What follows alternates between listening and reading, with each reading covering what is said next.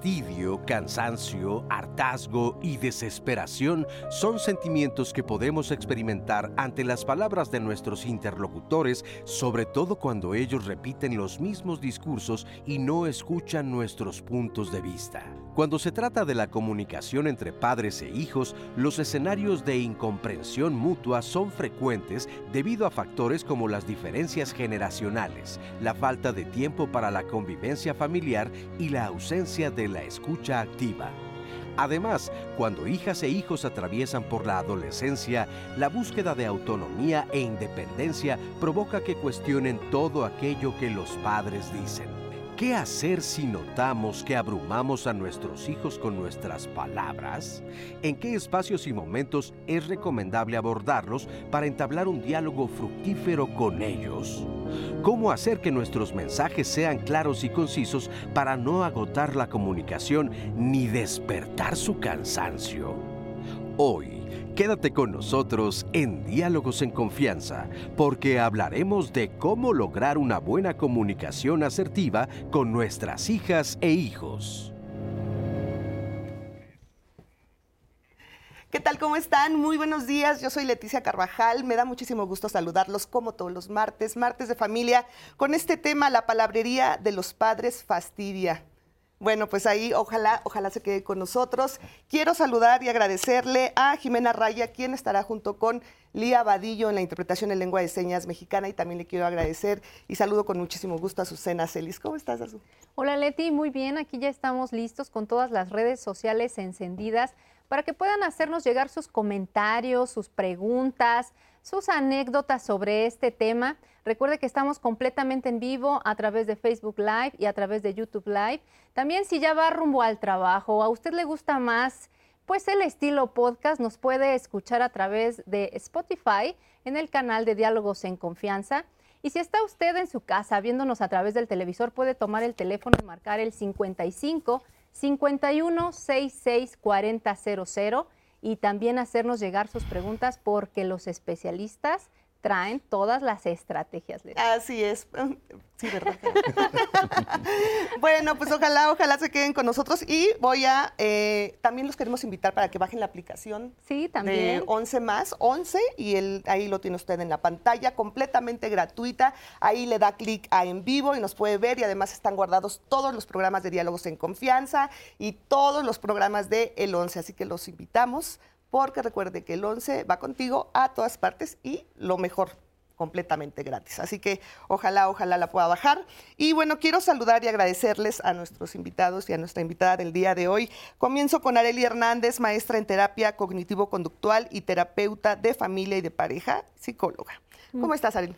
Muy bien, muchas gracias por el espacio y por la oportunidad de colaborar en estos conocimientos y ayudar en este tema tan interesante. Muchísimas gracias, gracias por estar aquí. Gerardo Aridgis Perea, psicoterapeuta humanista e instructor de comunicación no violenta, tanatólogo y psicoterapia en prácticas narrativas. ¿Cómo estás, Gerardo? Bien, muy bien, muy contento de poder contribuir con este tema, que además me apasiona tanto. Ay, sí. Muchas, muchas gracias, por estar aquí. Emiliano Villavicencio Trejo, doctor en psicología y maestro en psicoterapia, especialista en temas de pareja, familia y desarrollo de la Facultad de Humanidades y Ciencias Sociales de la Universidad La Salle. ¿Cómo estás, Emiliano? Muy bien, gracias por la invitación, Leticia. Muchísimas, muchísimas gracias. Em, ¿Qué factores, para empezar con este tema, qué factores hacen que la comunicación no fluya entre dos personas? Muchos. Ah, pienso, ahorita voy a, voy a tomar un poquito esta frase de, traen todas las estrategias. Y, y sé que entra como a manera coloquial, pero uno entender que uno no es portador de todas las estrategias y que quizá no es como la posición de yo soy el que va a decir cómo hacer, sino quizás se vuelva más importante negociarlas y definir juntas las estrategias para que eso dé como agencia, como y me parece que la comunicación se puede cerrar mucho a partir de yo soy el que sabe y tú no. Y eso me parece que es importante como, como revertirlo, subvertirlo y abrirnos a la posibilidad de que el otro puede participar desde su lado en tomar como como negociaciones de acuerdos explícitos de convivencia más que de lo que se tiene que o lo que se debe de hacer. Y en esos acuerdos explícitos de convivencia hay la confianza que mi opinión vale. Y eso puede abrir un montón de puertas a la comunicación porque me adueño de lo que está sucediendo y participo en ello, y entonces vuelve un lugar muy creativo para interactuar. Me parece que eso es uno de los muchísimos factores que puede facilitar. Me parece muy importante esto que menciona porque es uno de los factores más importantes para evitar el fastidio de los adolescentes y de los niños, en donde pues nada más sigo órdenes y que de verdad como papás actúen tanto con curiosidad como con esta parte de que a pesar de que son los papás, también van a aprender de sus hijos, también van a aprender cosas nuevas. Eh, que les van a funcionar tanto para comunicarse como para llevar una relación amena, no nada más en esta etapa, sino a futuro. ¿Tú qué piensas? Yo, yo quiero contribuir con lo siguiente, darnos cuenta que la comunicación es dialógica, ¿no?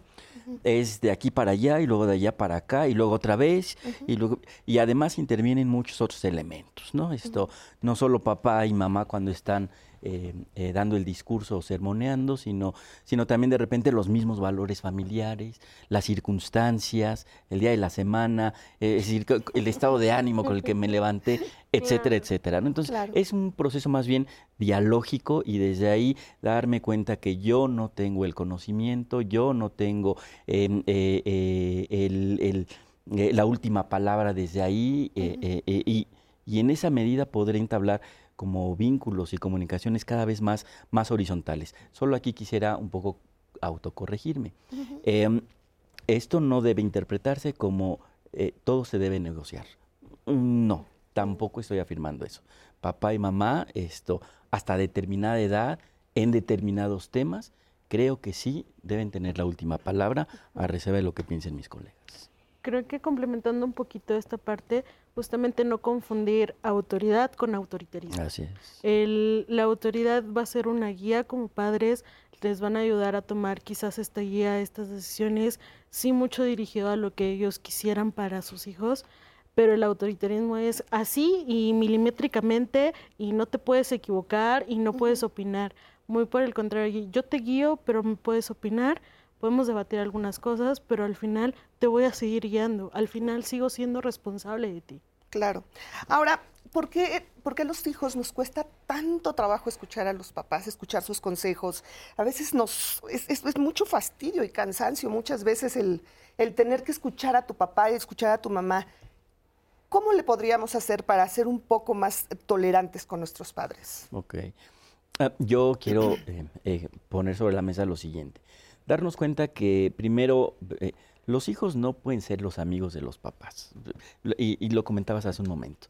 Eh, eh, hay, un tema, hay un tema de guía, hay un tema de orientación y hay un tema de responsabilidad. Y desde ahí la relación, la relación no puede ser completamente, no debe ser completamente horizontal. La relación, no necesariamente la comunicación.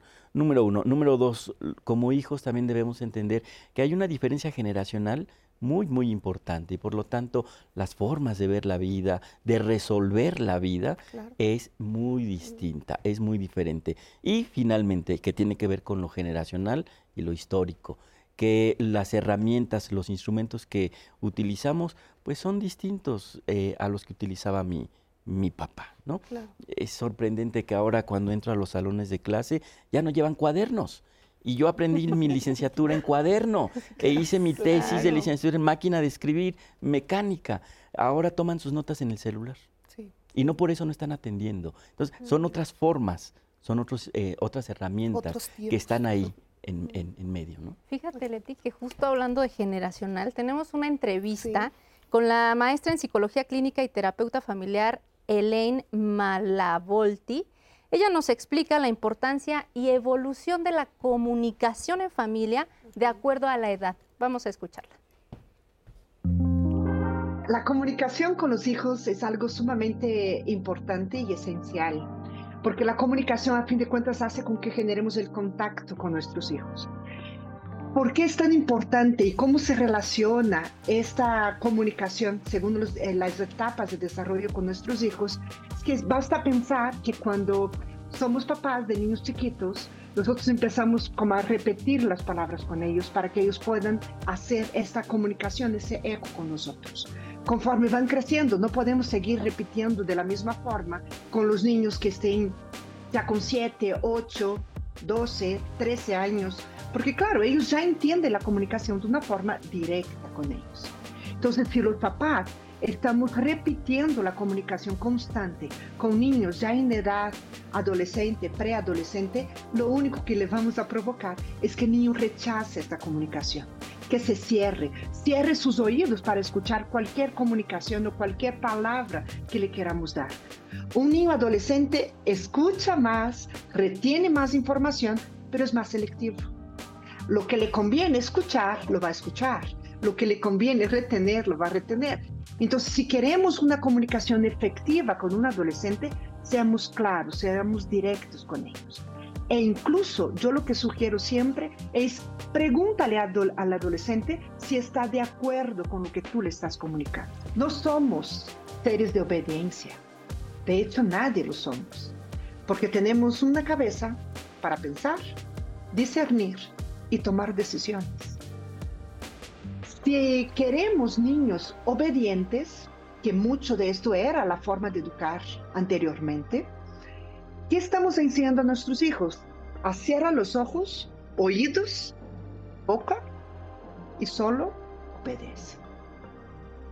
Yo, Elaine, no quiero una hija que llegue ahí afuera y que le digan, ven, súbete a mi coche y que se suba a su coche porque obedece. Estamos poniendo en riesgo a nuestros hijos cuando los queremos obedientes. Queremos niños que piensen, que cuestionen y que nos digan, pero ¿por qué de esta forma si tú me dijiste que podía hacerlo de la otra? Eso es lo que realmente queremos. Solo que la forma de educar se nos olvida, porque es más fácil la obediencia. Ya, ya no cuestiones, ya haz lo que yo te digo. Es más fácil. Porque negociar, hablar, explicar, cansa más, ¿no? Muchísimas gracias a Elaine por esta entrevista. Y pues sí nos hace pensar y reflexionar mucho esto, esta parte que, que, lo comentaba de los adolescentes escuchan más. ¿Los adolescentes escuchan más que los adultos? Eh, o que cuando eres niño. Sabes que no, no, sé, no sé bien cómo responder a eso, pero creo que escuchan de una manera diferente porque están en una posición como, como más de discernir como más de cuestionar. O sea, me, parece, ¿no? Eh, lo que me parece que puede cerrar la escucha tiene que ver con el no me están escuchando a mí. Y empiezo a tener sesgos, como a ah, papá ya me viene a chorear, papá ya me viene a sermonear.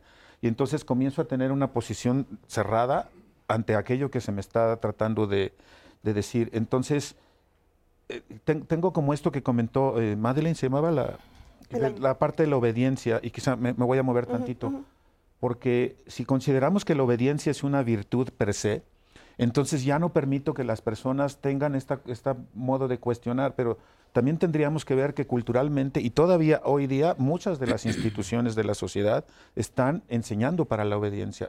la enorme mayoría del sistema educativo está mucho más centrado en la obediencia, en aprobar, reprobar, en la, individualidad y no en lo colectivo y en lo relacional. Entonces me parece que estamos modelando mucho esta cuestión de no cuestionar. No sé a ustedes, pero de repente cuesta trabajo cuestionar a alguien que consideras una figura de autoridad, te sudan las manos, no puedes nombrar. Entonces pensaba mientras oía la cápsula en Eric Fromm cuando dice obediencia heterónoma o obediencia autónoma. Entonces la pregunta es, ¿obedecer a qué? ¿Obedecer a esa figura de autoridad porque lo es? Porque hay una legitimidad en su saber, llámese papá, mamá, maestro, sacerdote o lo que fuera, porque se nos enseña que habemos especialistas que debemos saber lo, cual, lo que deben hacer con su vida los demás, y para eso está un montón de cosas allá afuera como el coaching, Incluso a mí no me gusta tanto la psicología positiva porque me resulta problemática el pensamiento positivo, que son más culturas del asesoramiento, en donde hay alguien que sabe y te dice qué vas a hacer con tu vida. Entonces, y Eric Fromm habla de la distinción entre obediencia autónoma, a eso que me habita, a eso que está vivo en mí, a eso relacional, a eso que nos mueve a la vida, o a aquello que está más conectado a una figura de autoridad que no necesariamente obedece a lo que está siendo vivo aquí. Porque el tener, el tener que y el deber de está más como, como allá lejos y no está conectado a lo que está vivo.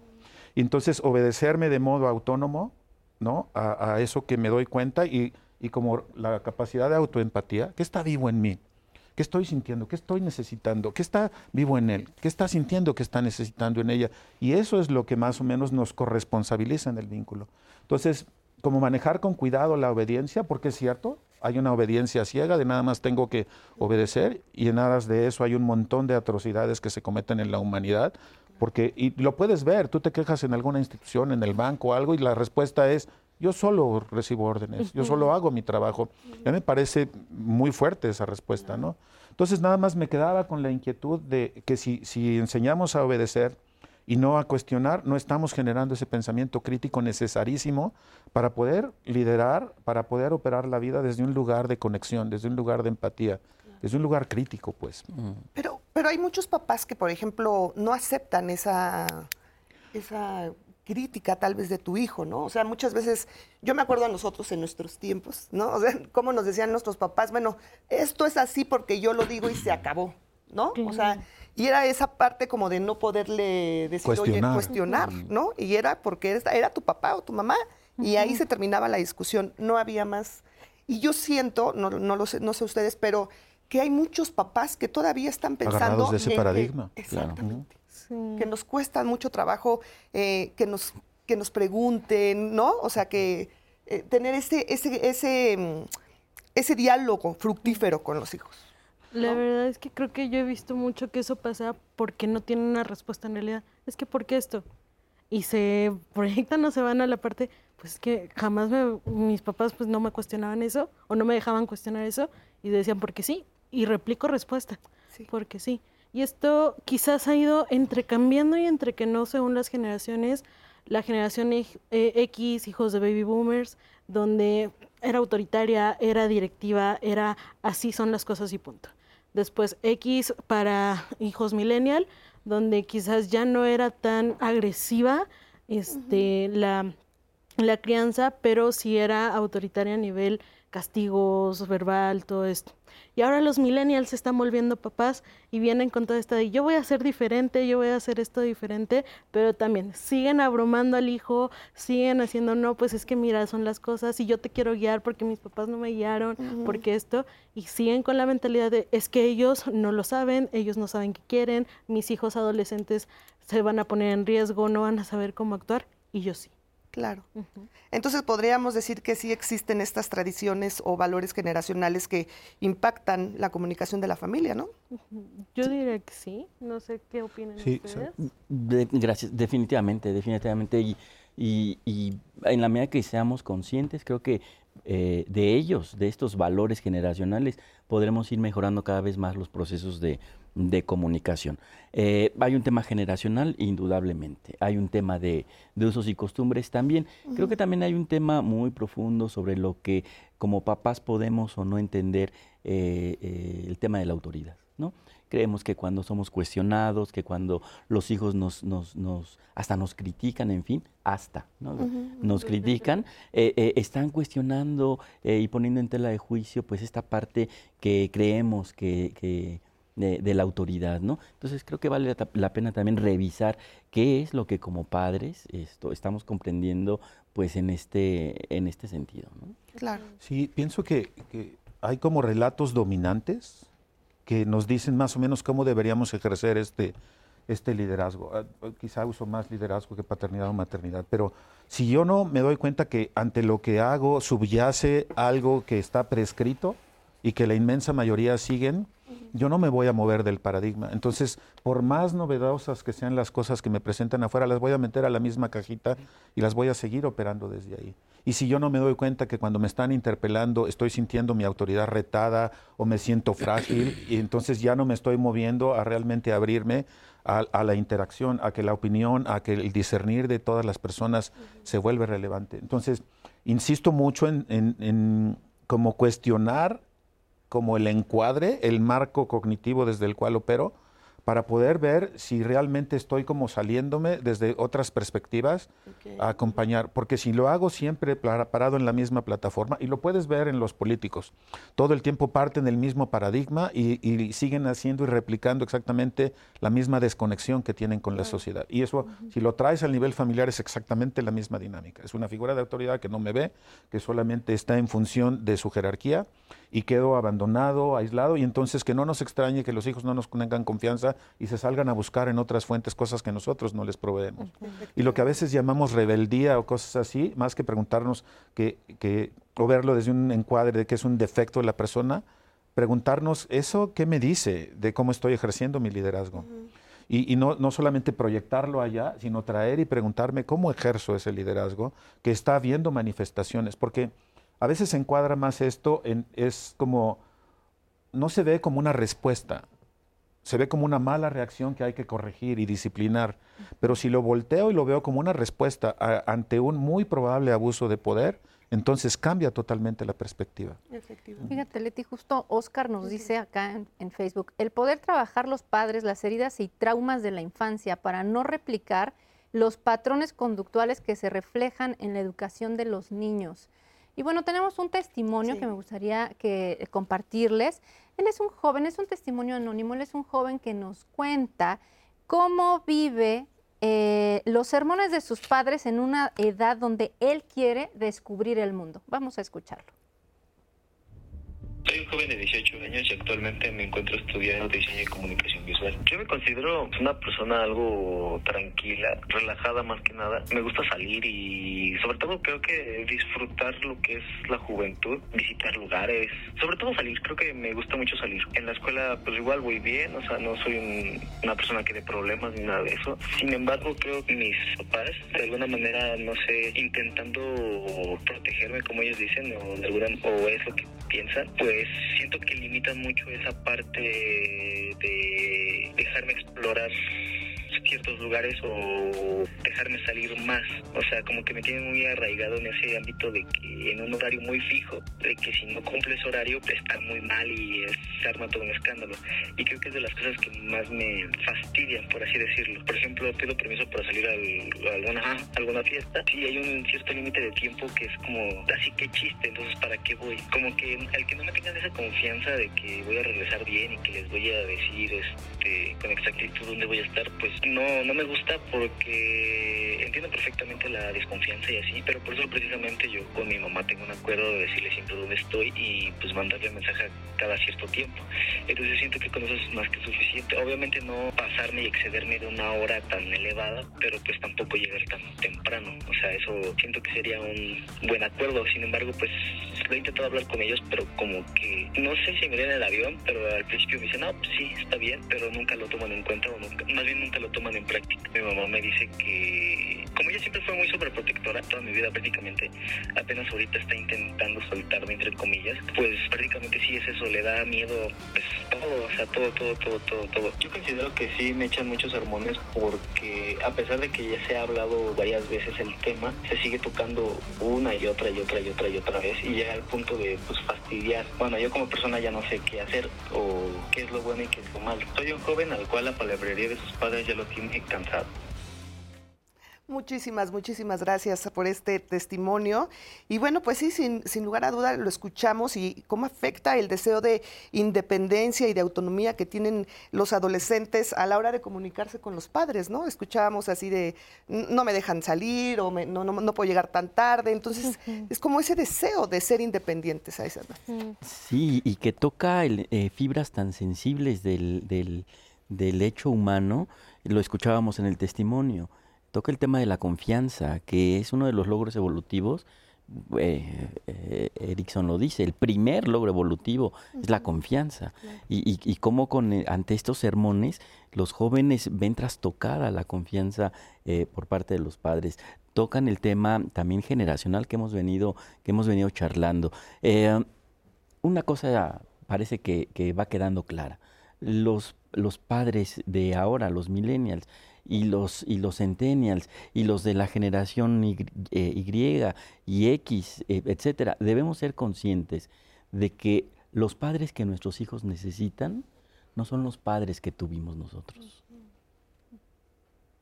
Sí, pues sí, definitivamente. Ahora, a veces las explicaciones y, y, los consejos que nos dan nuestros padres son de verdad unos sermones interminables. ¿Cómo, qué, qué, hacer en ese momento cuando tú ya estás hablando con tu adolescente y te estás dando cuenta que, que ese sermón no le está sirviendo y que va a empeorar más la situación? Algo que es importante empezar a desarrollar aquí y que justamente también le va a servir a los adolescentes es nuestra palabrita mágica asertividad. Por definición de diccionario, es la habilidad de comunicarnos de manera clara, concreta y respetuosa. Entonces, justamente como quieren tener esta comunicación con los adolescentes, que los entiendan, caen en esta palabrería de relleno y relleno y relleno y quizás hasta redundan en una situación y es ahí cuando los pierden totalmente. Claro. De por sí como seres humanos nos cuesta prestar atención en una sola cosa por mucho tiempo, entonces en el momento en el que es algo donde no me permiten participar, no me permiten desarrollarme y solo estoy escuchando. Claro, ahí ya.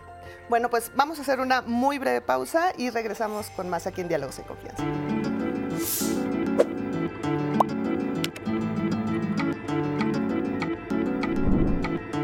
Para poder hablar, es necesario escuchar de forma activa. La escucha activa se caracteriza por atender a la persona que nos está hablando sin interrumpirla. Sonia Cervantes, terapeuta española, autora de Vivir con un adolescente. Muchísimas gracias por continuar con nosotros aquí en Diálogos en Confianza. Y bueno, pues eh, te tuve que interrumpir a él, perdóname, nos teníamos que ir al corte. Pero eh, ya para cerrar también esta idea, ¿en qué momento eh, es lo más conveniente hablar con los hijos adolescentes? ¿Es, es importante también confrontarse con ellos? Porque de repente dices, ay, mira, ahorita ya no voy a hablar contigo, ya estás insoportable y mejor así lo dejamos. Pero ¿en qué momento se puede dar una mejor comunicación con los hijos. Creo que algo vital es empezar a tener una comunicación cuando no hay una problemática presente. Esa curiosidad genuina que mencionabas de cómo estás, irte acercando poco a poco, porque si lo tratamos de hacer cuando ya está el problema y presente, con el adolescente enojado, con la materia reprobada, pues ni la emoción te va a permitir a ti como padre este, poder negociar o platicar o entenderlo. El adolescente, al sentirse juzgado o no comprendido, tampoco va a poder abrirse en esa situación y de nuevo va a ser este círculo vicioso donde nada más nos peleamos, nada más me regañas, nada más me castigas y no va a haber un avance. Entonces quizás el tratar justamente como lo mencionabas, este ensayo y error poco a poco sin que haya una emoción tan a flor de piel presente, podría ser un momento quizás no perfecto, pero sí conveniente para poder empezar a desarrollar la comunicación. Cuando está la crisis, creo que es el peor momento que podemos elegir para construir comunicaciones asertivas, claras.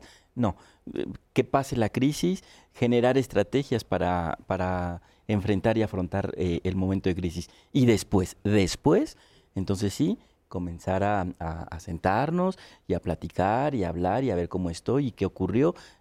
Eso sí, porque incluso conductismo básico, si reforzamos en el momento de la crisis, lo que estamos reforzando es justamente el comportamiento disruptivo. Claro, claro. Ahora, por ejemplo, este tema que, escuchábamos en el testimonio de eh, no me dejan ir a fiestas o me quieren que regrese temprano, eso también para un adolescente es muy frustrante. Yo me acuerdo que cuando yo era adolescente, igual mi papá me decía, no, pues tienes que estar a las 10 de la noche. Yo decía, igual que el joven que escuchamos, no, pues ya mejor no voy, ¿no? O sea, y ahí en ese momento, ¿cómo, ¿cómo puedes negociar con tus hijos? Porque los papás te dicen, esta es la hora y se acabó, y tú te sientes muy frustrado de, decir, oye, no me estás entendiendo que quiero estar un rato porque es muy temprano. O sea, ahí cómo, cómo podemos negociar con ellos. Algo que pienso mientras te oigo es que los papás y las mamás de repente se fijan en cuáles son los bienes más preciados. Mm. Y uno de los bienes más preciados en la adolescencia son las salidas. Y entonces se adueñan de los bienes. Por ejemplo, hoy puedes ver que uno de los bienes más preciados en un adolescente está aquí. Y entonces uno hace ver su poder y dice, mira lo que tengo, te lo puedo dar o te lo puedo quitar. Y eso también es el tiempo de salidas. Entonces, ¿cómo, cómo este, eso está en función de una figura de autoridad que te da o te quita? premios o castigos, pero cómo negociar las salidas no en términos de yo soy el que detenta el poder, sino en términos de, oye, comprendo tu necesidad de salir, pero también necesito que tú veas mi necesidad de descansar. Y cuando tú estás fuera, yo no duermo igual. Así que no solamente están en juego tus necesidades, están en juego las necesidades de muchas otras personas. Entonces, cuando las necesidades están al centro, estamos buscando la mutualidad. No tiene nada que ver con si está bien o está mal. Tiene que ver con que te cuido, me cuidas. Y entonces modelamos desde un cuidado mutuo. Pero cuando se vuelve nada más, y también hay una cuestión de inseguridad allá afuera, ¿no? De, sabes que no estoy tranquilo cuando estás así.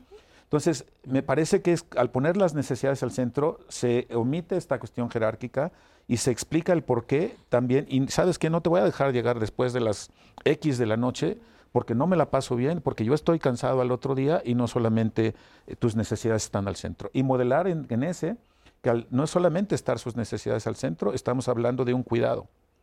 Y ya no, porque también es como muy fácil que se vayan como más a la cuestión de solo mis necesidades importan. Entonces, modelar ese liderazgo desde la negociación de una salida no tiene que ver con qué está bien o qué está mal, sino tiene que ver nos estamos cuidando, nos estamos viendo. Y si así, entonces mi liderazgo está en función y de cuidar eso, no, no en función de una autoridad. Y hace una diferencia enorme porque entonces los invitas a adueñarse y es un acuerdo explícito de convivencia que nos estamos cuidando todos. Claro. Y eso cambia radicalmente la Totalmente. postura. Pareciera ser entonces que la palabrería y el discurso alejan jerárquicamente a los padres de los hijos. Los va alejando. La forma justamente de ir acercándonos es poniendo las necesidades al centro, de cuidarnos mutuamente y, de esa forma eh, ir acercándonos desde, una, desde un lugar distinto, desde un lugar muy, muy diferente. Claro. Bueno, pues los invito a ver esta segunda parte de la entrevista que nos hizo el favor eh, Elaine Malavolti. Ella es maestra en psicología clínica y terapeuta familiar. Y bueno, pues vamos a ver qué nos dice. Recomendación, consejo o sermón. Una recomendación es una sugerencia, ¿no? Yo te sugiero que te pongas esos zapatos y no los otros. ¿Por qué? Porque llovió y estas botitas te va a ir mejor que las sandalias. Eso es una recomendación. Un consejo es, mira hijo, cuando me enseñaron, cuando me educaron, me sugirieron, me, indicaron que yo hiciera las cosas de esta forma. No sé si a, ti, si a ti te sirva. Un sermón es meter un montón de información, repetir, repetir, repetir, repetir. Es que no es posible. Entre el matiz, en el sermón, entre el matiz del juicio, de la crítica. Ahora seamos honestos. ¿Quién recibe una crítica cuando no siente que se está que lo están escuchando realmente? Nadie. Entonces, ¿qué necesitamos hacer? Primero escuchar a nuestro adolescente, bueno, a nuestros hijos en general. Primero pregunta, pero ¿por qué lo hiciste así? ¿Qué pensabas cuando contestaste esto? ¿O hiciste esto? Primero escucho y luego digo, mira, yo lo que opino es que pudo haber sido mejor de esta y esta o esta forma. Dicen por ahí que si consejo fuera bueno, te pagaría por él, ¿no? Entonces yo creo que tenemos en nuestra conciencia como este deseo de, no, voy a dar un consejo, no, no me va a seguir porque un consejo es cuestionable, ¿no? Entonces mejor no le doy, mejor le digo lo que tiene que hacer. Y le muestro que eso se equivocó y esto no. Estamos repitiendo patrones. Eso hicieron, yo recuerdo los sermones de mis papás. Y recuerdo de estar ahí escuchando y escuchando y pensando en qué momento van a acabar. Todo eso ya lo sé. Pero no me están preguntando qué pasó conmigo, qué sentí en este momento. Entonces, si realmente quieres usar el sermón, hágalo de una forma inteligente. Entra en esa eh, introspección y pregunta tu sabiduría parental, todos la tenemos. Cuando nos hacemos papás, yo digo que hay una magia que nos envuelve y te da una semilla, que es tu sabiduría parental. Recurre a ella, está dentro de ti, respira, no vomites las palabras. Entra en tu interior y escúchate diciendo, a ver, ¿qué sería lo mejor para mi hijo? ¿Por qué habrá hecho esto? ¿Por qué actuó de esta forma? ¿Qué circunstancias había alrededor de él? Y me voy a dar cuenta que muchas de esas preguntas no tengo respuesta. Entonces le tengo que preguntar. Y entonces me acerco a mi adolescente, a mi hijo, y decir, ¿y por qué hiciste esto? ¿Qué circunstancias había alrededor de ti? ¿Por qué no me pediste ayuda? Es que siempre estás ocupada, mamá. Entonces no es toda la culpa o la responsabilidad, no es toda de él. ¿Dónde estoy yo? Cuando encontramos o, tocamos, conectamos con nuestra sabiduría parental, nos ayuda a hacer preguntas. Y entonces me abro a escuchar.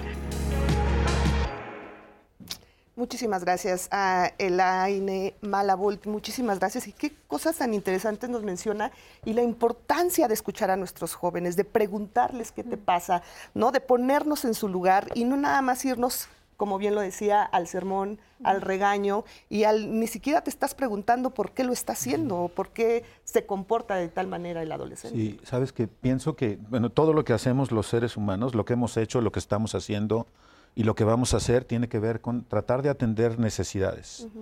Y entonces, si mi foco está en eso que comentaba ella, en preguntarme, oye, esto que hiciste, ¿qué tratabas de cuidar? Y cuando ya rescato la necesidad, la necesidad se atesora entiendo que querías cuidar esto, pero la estrategia creo que no fue la idónea. Entonces no hablamos una cuestión de la identidad ni, y, resguardamos lo que quería cuidar, pero le modelamos que en las estrategias hay mucha versatilidad y que podemos encontrar otras maneras de hacerlo. Lo que pasa es que a veces cuando acompañamos aplastamos la necesidad y ya le, le coartamos toda la posibilidad de que siga buscando maneras de satisfacerla. Entonces, más decir, oye, es una cuestión de la forma en la que lo hiciste y te invito a que encontremos otras maneras de hacerlo. Y entonces se quita, y esto me gusta mucho repetirlo porque me parece crucial, separar la persona del problema.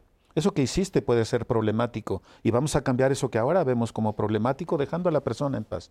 Pero desde los sermones y desde los juicios moralistas se va hacia la persona y se le dice, estás bien, estás mal, estás en lo correcto, estás en lo incorrecto, pero si lo separamos vamos, oye, eso es problemático y ¿qué te parece si lo abordamos con otras estrategias?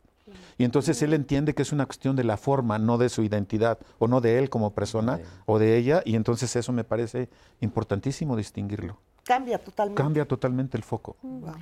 Abordando un poquito lo que mencionaba en la cápsula en la entrevista, esta sabiduría de ser padres.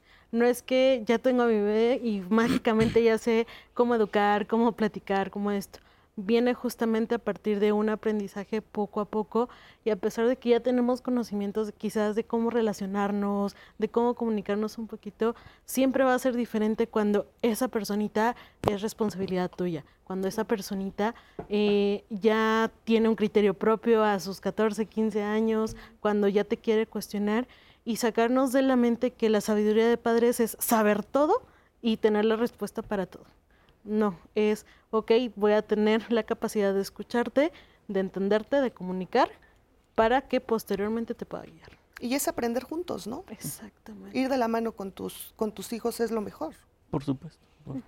Tenemos, ay, perdón. No, no, no, nada más como, como reforzar esta parte, ¿no? Cuando se habla de comunicación asertiva, que no se entienda que todo el tiempo tienes que saber. Mm. Es más, sabes que estoy dudoso, me siento ambiguo y quizá necesite tiempo para resolverlo hacer espacio para la duda, porque si no se vuelven como imágenes idealizadas a las cuales uno tiene que aspirar y, entonces uno pierde como su humanidad. Entonces modelarle que de repente no saber es algo que nos va a suceder de vez en vez y hacer espacio y nombrarlo porque si no, me parece que se pueden como poner estos estereotipos de un papá tiene que ser así, o un hijo tiene que ser así. Y entonces se vuelve, yo por ejemplo, esta frase, devuélvete la, mejor, la mejor versión de ti mismo, me parecen atrocidades porque se vuelven autopersecutorias, ¿no? Mm, y entonces, ¿cómo, ¿cómo modelar la humanidad? Oye, no sé, hijo, de repente me pierdo y te quisiera compartir que me quiero sentar a dialogar contigo para que encontremos maneras en donde me veas y te vea. Pero por el momento no sé, ¿no? Porque si tengo que venir con claridad y con asertividad, pues ahí te encargo. Probablemente en unos 15 años logres a la respuesta, pero ya fue. o sea, ya, estamos en otro sitio, ¿no? Exactamente. Algo así pensé. Muy bien, pues vamos a comentarios. Tenemos muchos comentarios, llamadas, muchas gracias. Están muy atentos, tienen muchísimas opiniones. Por ejemplo, esta llamada nos dice Joel. Cuando uno sienta bases universales en los hijos, la relación con ellos se vuelve más fácil y hay que dejarlos que se enfrenten al mundo con esos valores. Muchas gracias. También Juan Francisco Meso nos llama. Muchas gracias como siempre. La comunicación más efectiva es la comunicación afectiva. Pero últimamente las personas han olvidado el tacto para transmitir sus mensajes y han dejado de lado el amor. Cuando uno intenta comunicarse con su hijo, olvida que ya ha pasado por esa edad. Por lo tanto, no practica la empatía uno debe cuidar cómo habla y utilizar un lenguaje acorde a la edad del pequeño o del adolescente para que éste lo pueda comprender mejor. Una frase que les recomiendo es, muchos corazones se han roto por palabras que no se dicen con amor. Muchas gracias como siempre a Juan Francisco Meso porque siempre, siempre está al pendiente del programa y siempre nos da estas eh, eh, opiniones tan bonitas. También acá tenemos otra pregunta. Diana en Facebook. ¿Cómo recomiendan hablar con una preadolescente de padres separados cuyo padre es un adolescente de 40 años? Cada que algo no le parece en casa, se va con la familia paterna y regresa con otras ideas. Algunas cosas se han platicado con la familia, pero el padre no dialoga, no acepta, no coopera. También en YouTube nos han, nos han puesto, por ejemplo, aquí Fernando nos dice, ¿qué pasa con los hijos de padres divorciados? Estos niños tienen doble educación y por lo regular siempre se llevan la contra entre los padres. Se produce un montón de alienación parental, ¿no? Juegos de poder. Entonces me parece que cuidar eso en en términos de no contraponer, porque entonces yo cómo divido mis afectos. Entonces, yo lo he visto muchas veces, es como una confusión, tengo que estar como tanteándole, eh, eh, eh, que no se sienta una parte susceptible de que no lo amo. Y también se aprovecha la situación, pues entonces depende de qué lado esté, es donde, donde voy a tomar como la postura, la postura de lo que me conviene.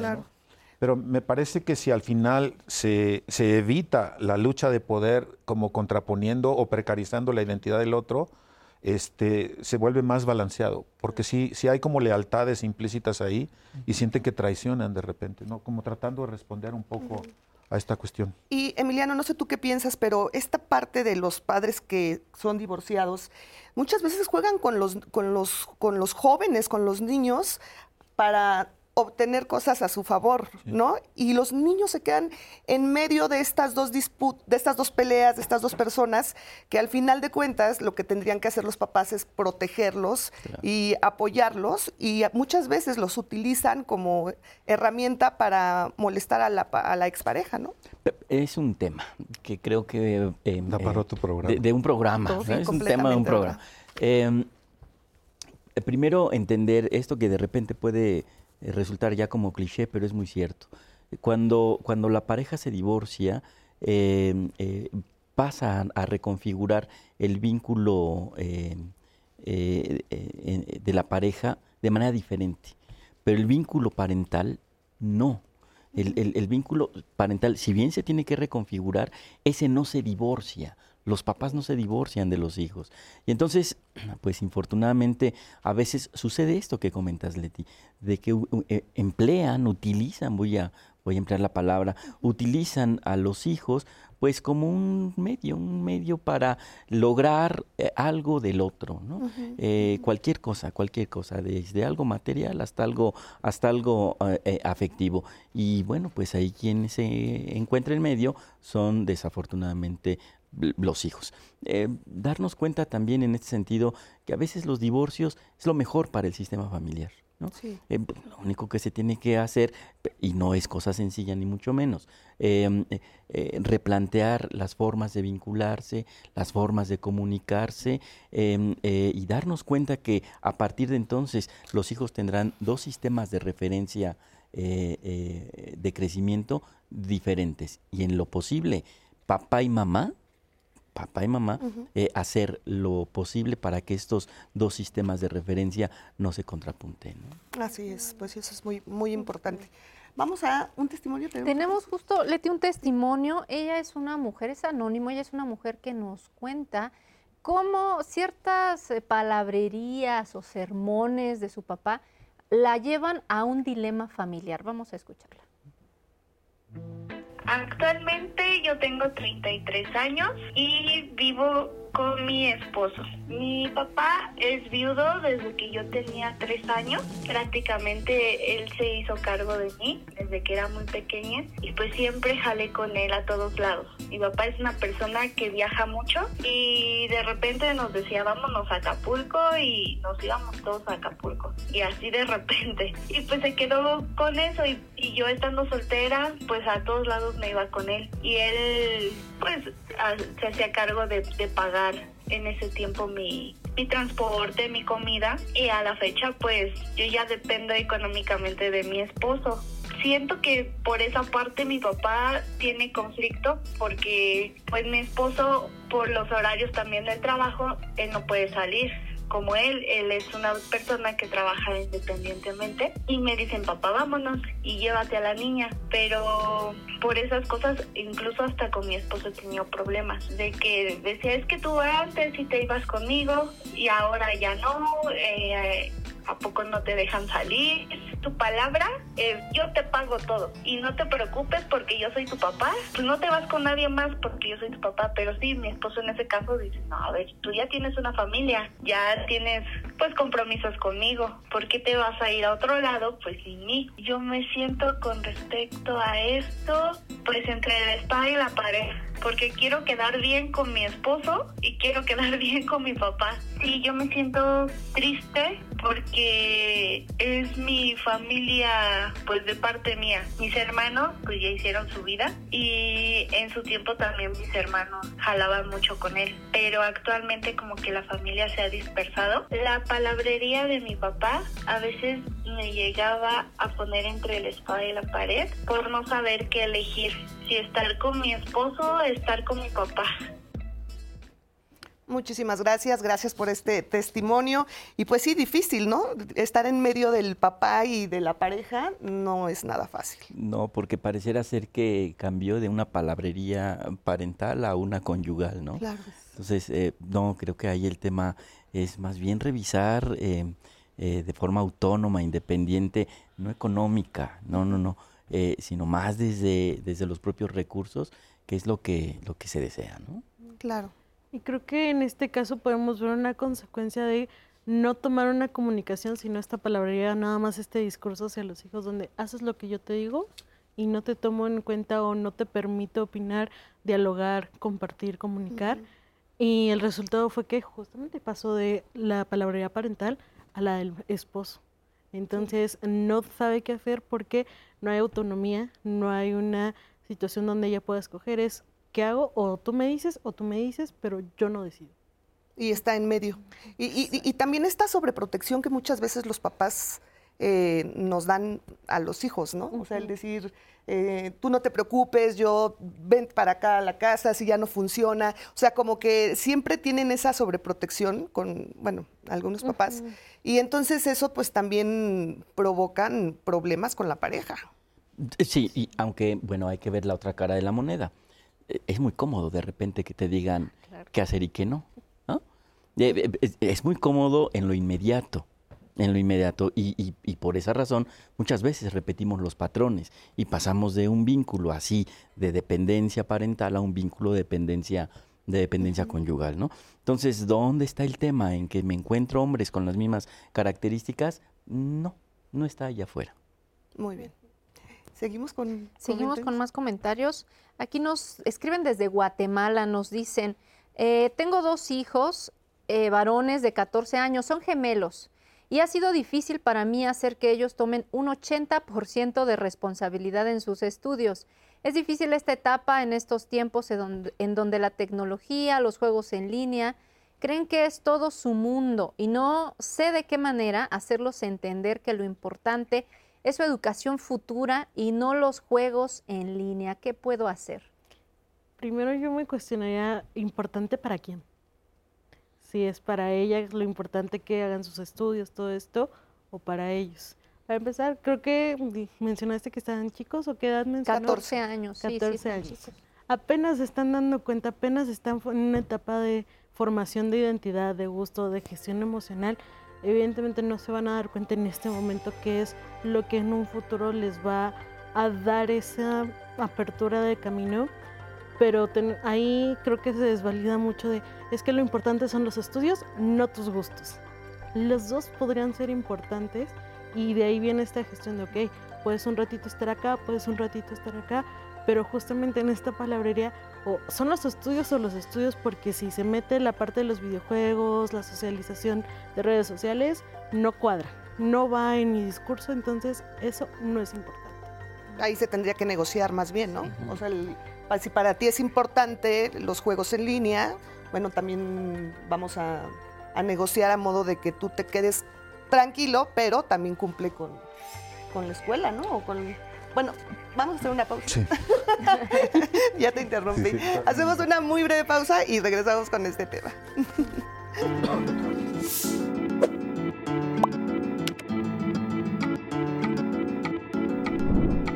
Las niñas, niños y adolescentes se ponen a la defensiva cuando los discursos de sus padres son sermones y críticas, por lo que los adultos deben identificar formas efectivas de transmitir sus mensajes.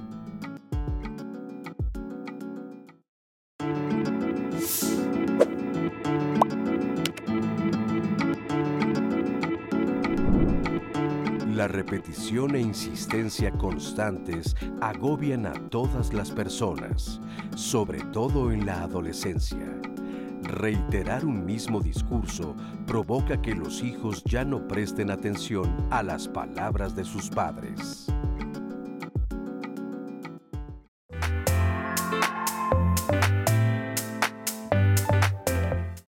Y me parece que la comunicación se puede cerrar mucho a partir de yo soy el que sabe y tú no.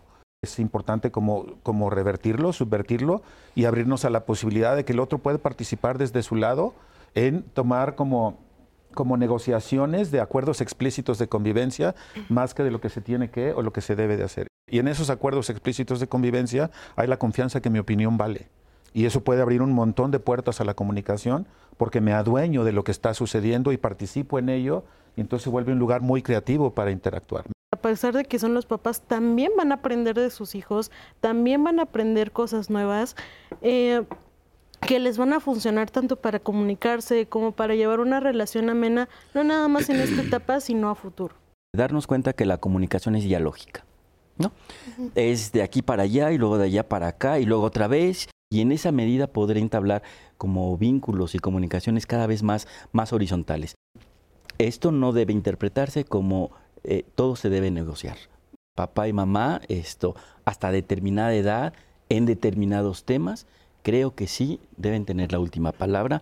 Justamente no confundir autoridad con autoritarismo. Así. La autoridad va a ser una guía como padres, les van a ayudar a tomar quizás esta guía, estas decisiones, sí mucho dirigido a lo que ellos quisieran para sus hijos, pero el autoritarismo es así y milimétricamente y no te puedes equivocar y no puedes opinar.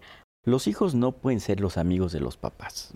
Hay un tema, hay un tema de guía, hay un tema de orientación y hay un tema de responsabilidad. Y desde ahí la relación, la relación no puede ser completamente, no debe ser completamente horizontal. La relación, no necesariamente la comunicación. Como hijos también debemos entender que hay una diferencia generacional muy, muy importante y por lo tanto las formas de ver la vida, de resolver la vida, Claro. es muy distinta.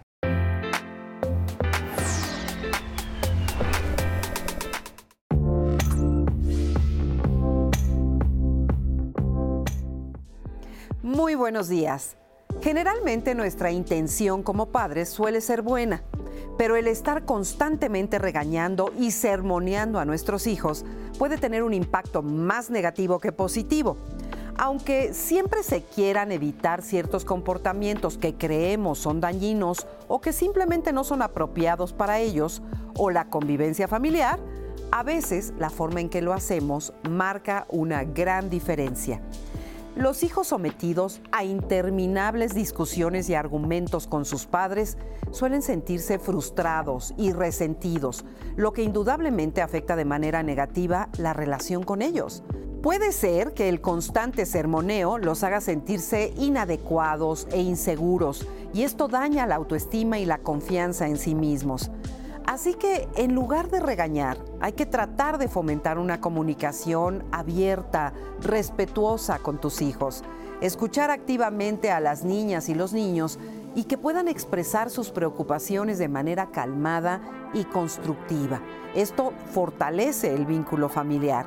También es importante que no nada más te fijes en sus errores y que reconozcas lo que sí aportan o lo que sí hacen bien ya que esto ayuda a promover actitudes positivas y a no sentirse cuestionados o rechazados todo el tiempo. Es relevante recordar que nuestros hijos aprenden más de lo que ven que de lo que nosotros les decimos. Así que enséñales tú también con tu ejemplo las habilidades para afrontar las circunstancias de manera constructiva y positiva. Los consejos siempre serán importantes en la crianza, pero fastidiar a los hijos no lo es. Acuérdate que los años pasan y los hijos crecen, pero las relaciones que establecimos con ellos durante su infancia permanecen para toda la vida. Nos vemos la próxima semana. Muchísimas, muchísimas gracias a Marisa Escribano, que por cierto ayer fue su cumpleaños, te mandamos un fuerte abrazo, querida Marisa. Y bueno, pues hablábamos antes de irnos al corte eh, de la importancia de negociar con los hijos este tema, por ejemplo, de los juegos en línea y de cómo eh, pues, pues, puede ser un, todo un tema para los papás. Es que lo de los juegos en línea es toda una controversia porque desarrollas un montón de habilidades por un lado, pero no dejan de llevar una ideología imbuida muchos de estos juegos. Y muchos de estos juegos son profundamente hostiles. Entonces, como cuidar qué, estamos diciendo con, permitir que, lo hagan. Eh, vaya, solamente mi sugerencia es, hay un montón de ideología de guerra, de hostilidad de adversarios en los, en los videojuegos. Entonces sí me parece como un foco, un foco bastante a poner atención pero también hay muchos otros que desarrollan habilidades, pero, o sea, no entrar en la mentalidad de esto o aquello, sino es como situacional, como, como ver más las necesidades que se están atendiendo. Yo insisto mucho en las necesidades. El foco no está en lo que está bien o en lo que está mal y la cosa moralista. Me parece que ahorita que escuchaba la, la cápsula de esta de reiterar un discurso, es porque los papás, las mamás no se dan cuenta que están agarrados de este juicio moralista. Esto es lo que debes de hacer, esto es lo que tienes que hacer y lo repiten y lo repiten sin darse cuenta que la estrategia moralista no funciona porque distancia. Pero si en cambio me voy moviendo en el discurso con base a lo que voy viendo que está vivo, mi discurso siempre va a ser un discurso vivo, siempre va a ser un discurso conectado a lo, a lo situacional. Pero cuando parto del deber ser, el deber ser se vuelve estático, inamovible se vuelve como una cosa rígida y entonces insisto en eso porque te tengo que embutir ahí. Pero cuando cedo los juicios moralistas, fluyo y entonces se vuelve una, cuestión más de conexión. Entonces lo, pensaba en esos términos, como lo estático es lo moralista, bueno, malo, correcto, incorrecto, inteligente, tonto. Y entonces por eso, por eso lo, escribía como reiterar el discurso, es porque no me percato de la falta de conexión que está viendo. Y mientras más veo que se resisten, que se rebelan, más insisto porque lo llamo indisciplina, lo, llamo indisciplina. Lo, etiqueto como el problema está de aquel lado sin tomar la responsabilidad de que estoy fomentando un montón de eso que está sucediendo. Y eso va para papás, mamás y todas las instituciones que acompañan lo que aparentemente es para el bienestar de los demás. Efectivamente, importante reflexionar sobre eso. Y bueno, eh, vamos a mandar a la entrevista que tenemos con Mauricio Córdoba. Él es maestro en investigación psicoanalítica y él nos comparte pues estrategias para mejorar la comunicación con nuestros hijos e hijas. La comunicación eh, me parece que es una de las características más importantes dentro de la parentalidad y sobre todo también los hijos necesitan tener la mayor claridad posible dentro de, este intercambio entre padres e hijos. Creo que a veces nosotros los papás pecamos de que nos damos a entender con mucha claridad y la realidad es que no.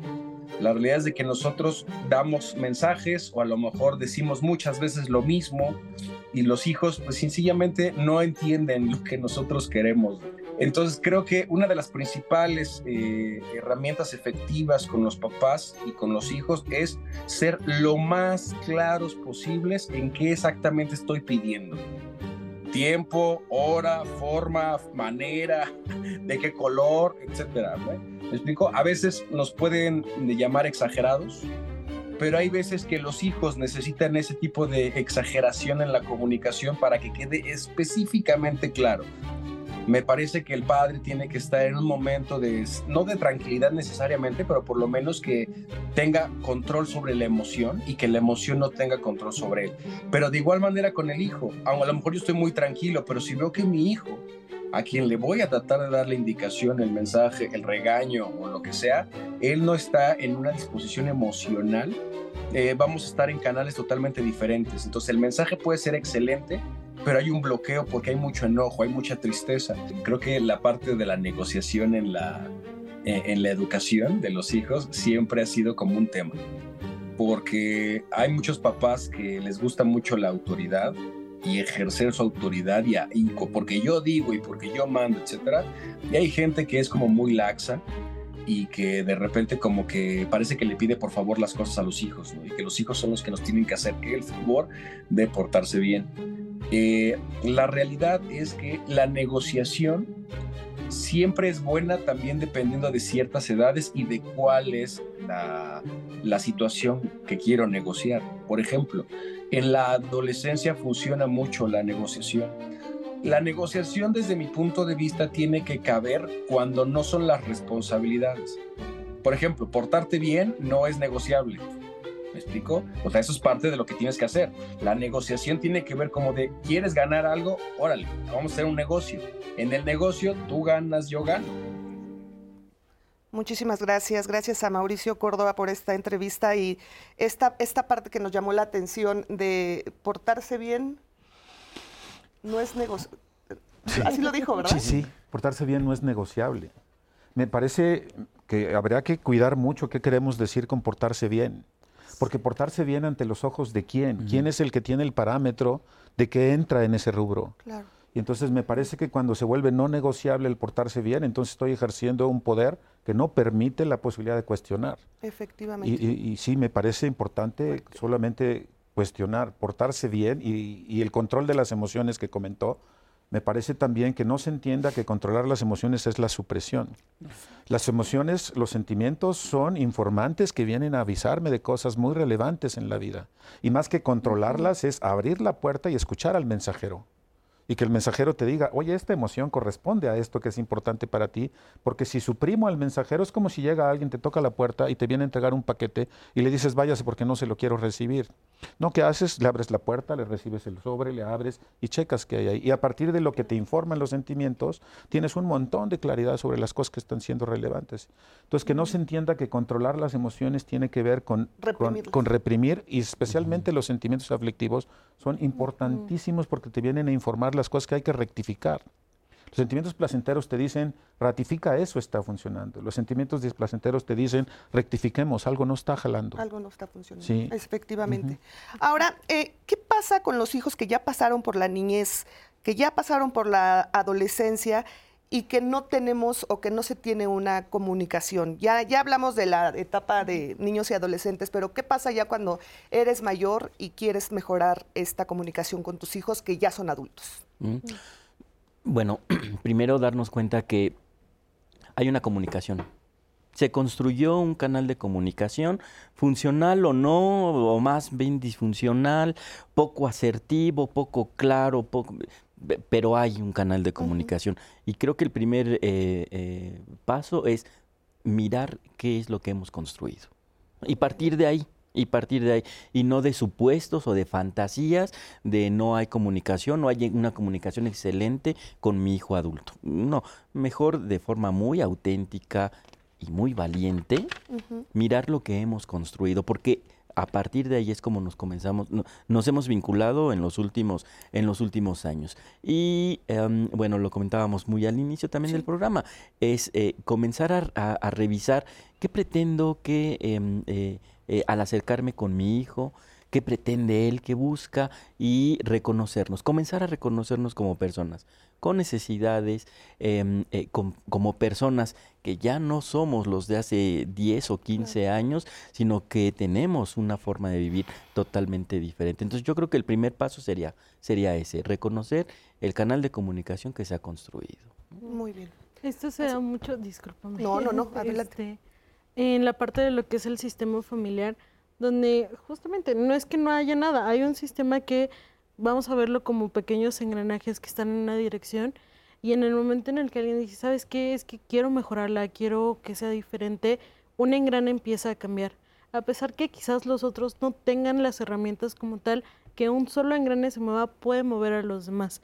A veces no a la dirección que quisiéramos todo el tiempo, pero nos puede ayudar a consolidar esa comunicación que una sola persona de ese sistema pueda empezar a introducir pequeñas herramientas, pequeños discursos o una interacción diferente para lograr ese cambio. Claro. Muy importante. pues justo tenemos aquí las redes encendidas porque unos están de acuerdo, otros no. Por ejemplo, Esperanza Jiménez nos dice, dijo bien, la autoridad de los padres no es negociable, hay situaciones que deben ser con autoridad y no puede negociarse con los hijos. Pedro Páramo opina lo mismo, porque entre ellos este, se, contestan y todo en las redes, está muy padre, pero justo él nos dice, sí, hay reglas que son para la convivencia en familia. Pues muchas gracias. También acá Marina Valdés nos dice, la palabrería de los padres fastidia hasta que uno mismo se convierte en padre y te das cuenta que no era solo palabrería. Mónica Sánchez nos dice, los adolescentes siempre tienen algo que comunicar, sin embargo, como padres, a veces no sabemos estar y eso hace que se distancien. El trabajo personal comienza en uno como padres. Esmeralda Díaz nos dice, exacto, es que se contestan, exacto, pareciera que solo es entenderlos, pero ¿y las consecuencias de cosas que sabemos que les puede pasar? Eh, Tete Alvin nos dice, mi manera de tratar de controlar a mi adolescente de 17 años es porque mis miedos son grandes, porque hoy en día hay drogas, siento que si le doy un poco de libertad, puedo perderlo. Pues muchas gracias por sincerarse, porque puede ser el miedo de muchos papás. Acá tenemos otro comentario. Ofelia nos dice, ¿cómo lograr una comunicación responsable de la libertad de vida y sus consecuencias en la vida? No solo son derechos, también existen responsabilidades y consecuencias de actos y hasta acciones jurídicas. Tenemos otro comentario. Nos dice Claudia, yo creo que la comunicación empieza entre los padres para saber cómo van a educar, qué límites y permisos se van a tener con los hijos. Después sigue la comunicación asertiva hacia los hijos y enseñarles cómo deben comunicarse. Son personas en formación y no nacen sabiendo cómo expresar lo que sienten y quieren. Es nuestra responsabilidad como padres enseñar con el ejemplo. Pues muchas gracias, todos están aquí muy atentos. Lux nos dice, eh, pero se enseña a obedecer con razonamiento, no por obligación. Efectivamente, todos están aquí muy, este, ya traen su propia plática acá en las redes. Dice María, es diferente, ¿por qué es diferente la comunicación y la confianza que tienen los hijos con papá y con mamá? No es la misma. ¿A qué se debe?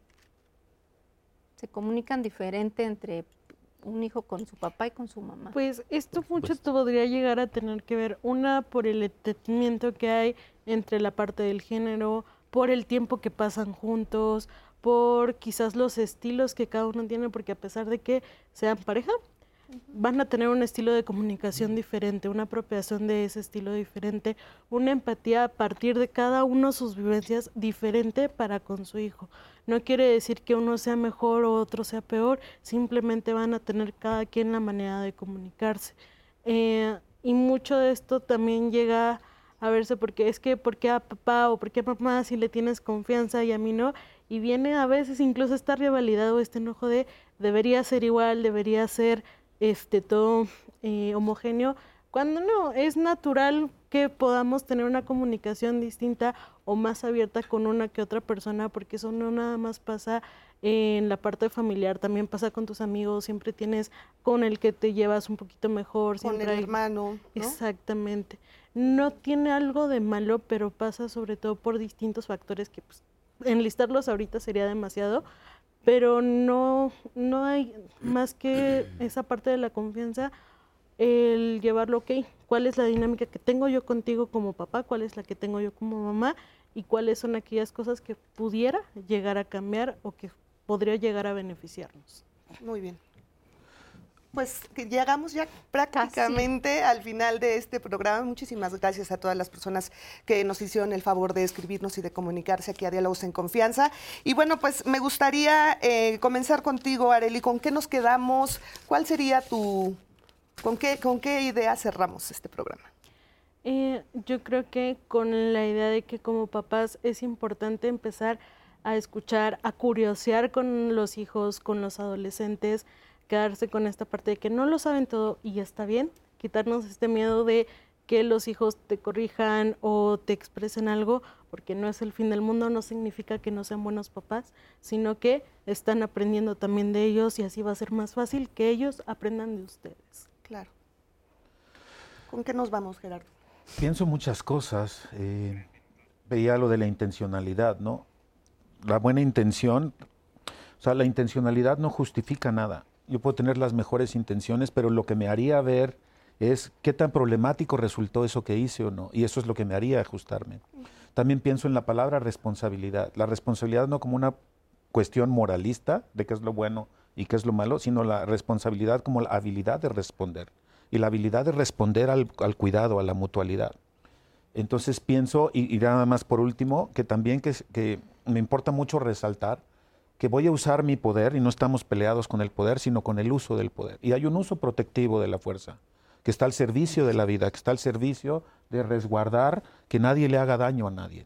Y el uso punitivo de la fuerza está agarrado de los preceptos moralistas y ese uso punitivo es lo que hace que al final haya como mucha de la violencia que estamos presenciando. Entonces la distinción entre que lo que estamos proponiendo aquí no es dejar de usar mi poder ni mi liderazgo, sino cómo lo ejerzo. ¿Cómo lo vamos a ejercer? Muy bien, pues muchísimas gracias. Gracias, Gerardo. Sí, con gusto. Emiliano. Claro que sí. Darnos cuenta que la palabrería aleja. Aleja a los padres de los hijos, a los hijos de los hijos, a los hijos entre los hijos.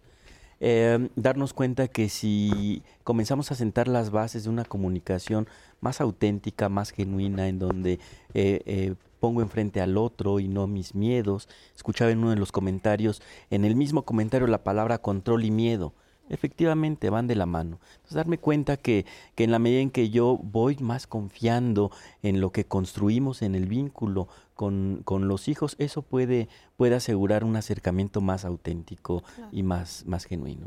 Muchísimas gracias, Emiliano. Muchísimas gracias. Gracias también a ustedes por acompañarnos. Y bueno, pues ojalá y después de este programa eh, nuestra comunicación reflexionemos cómo es con nuestros hijos y bueno, que mejore sin lugar a duda. Ojalá que así sea. Azucena, muchas pues gracias. muchas gracias también a todos los que están preguntando de este programa y de varios temas. Pues justo como sabemos que los temas de familia son del día a día en todos los hogares, pueden bajar la aplicación 11 más a sus teléfonos celulares y ahí pueden en el catálogo de temas de cualquier día de la semana buscar los temas que les sean eh, interesantes o que estén necesitando conocer un poco más, los ven completos y ahí van a encontrar herramientas. Algunas herramientas a todos nos funcionan diferentes, todas las familias son distintas, pero justo porque el 11 va contigo, ahí lo pueden checar. Así es, y le recordamos también que todos los datos de nuestros especialistas están también en redes sociales por si quieren contactarlos. Muchísimas gracias, muchas gracias. Los esperamos el próximo martes y que tenga un excelente día. Hasta la próxima. Gracias. Gracias.